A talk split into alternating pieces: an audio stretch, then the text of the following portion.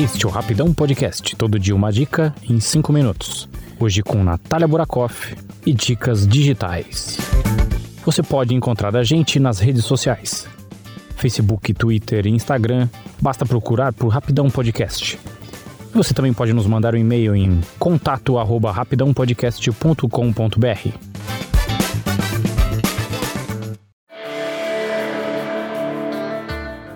Olá, pessoal! Tô de volta por aqui com uma dica do mundo digital que pode até parecer óbvia para alguns, mas quando eu descobri tudo que ela pode fazer, me veio aquela sensação de, meu Deus do céu, como eu não sabia disso antes. Eu tô falando de alguns truques que a busca do Google pode fazer por você. Como assim, Nath? A busca do Google é o maior oráculo do mundo. É só você digitar o que quer ali e pronto, vem páginas do mundo inteiro com um milhão de referências. Sim, mas você sabia que além disso, você pode fazer diversas outras coisas na barra da busca e tem a resposta sem sair da página inicial do Google? Se você é de humanas, assim como eu, vira e mexe, precisa abrir uma calculadora para fazer operações simples de cálculo, né? É só digitar o cálculo na barra do Google que ele traz o resultado e abre uma calculadora. Faz o teste aí. Abre o Google e digita, sei lá, 29 mil dividido por 4. Pronto, ele abre a calculadora, traz o resultado e outras funções mais elaboradas, como cálculo de seno, cosseno, tangente, logaritmos, raiz quadrada, enfim, todas as outras operações matemáticas. Outra função financeira super útil é a cotação de moedas. O que no caso é um excelente gatilho para depressão, né? Porque você vai ver o preço do dólar, do euro, dá vontade de chorar mas funciona super simples. Você digita a cotação dólar, por exemplo, e ele traz a conversão da moeda para o real e um gráfico ao lado com o histórico da moeda nos últimos dias, meses, ano e a cotação máxima do período. O mecanismo é o mesmo para você fazer a conversão de moedas. É só abrir o Google, escrever 100 reais euro, por exemplo, e ele já traz a conversão dos valores à moeda que você pediu para converter.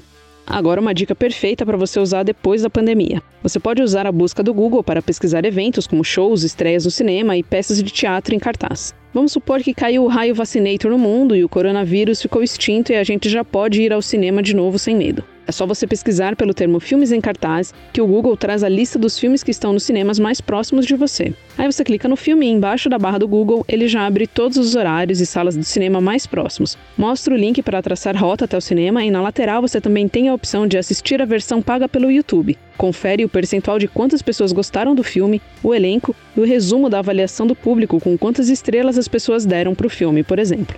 Outra dica útil para o pós-pandemia é a ferramenta de consulta de voos. Você digita passagem para Belo Horizonte e ele pega sua localização atual e abre a ferramenta comparando os próximos voos de São Paulo para BH, por exemplo. Já mostra quais companhias têm valores mais em conta com voos mais próximos, se tem escala ou não, além do gráfico de preços e alerta para monitorar os valores para o destino escolhido. Saudades de pesquisar o preço da passagem aérea, né, minha filha? Pois é.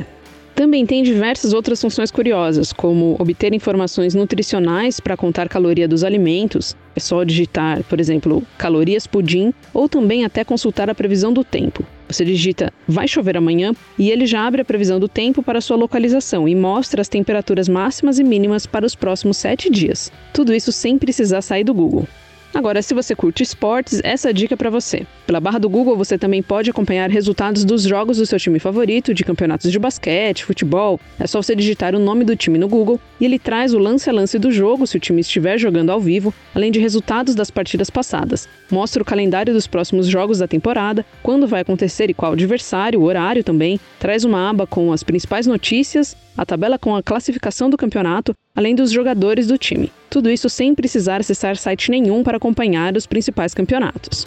E aí, você já usava essas funções da barra do Google? Conhece outras funções de pesquisa sem precisar sair da ferramenta de busca? Compartilhe sua dica com a gente nas redes sociais, é só marcar o arroba Rapidão Podcast. Eu fico por aqui, mas semana que vem eu tô de volta com mais dicas do mundo digital. Fiquem bem, um beijo e até mais.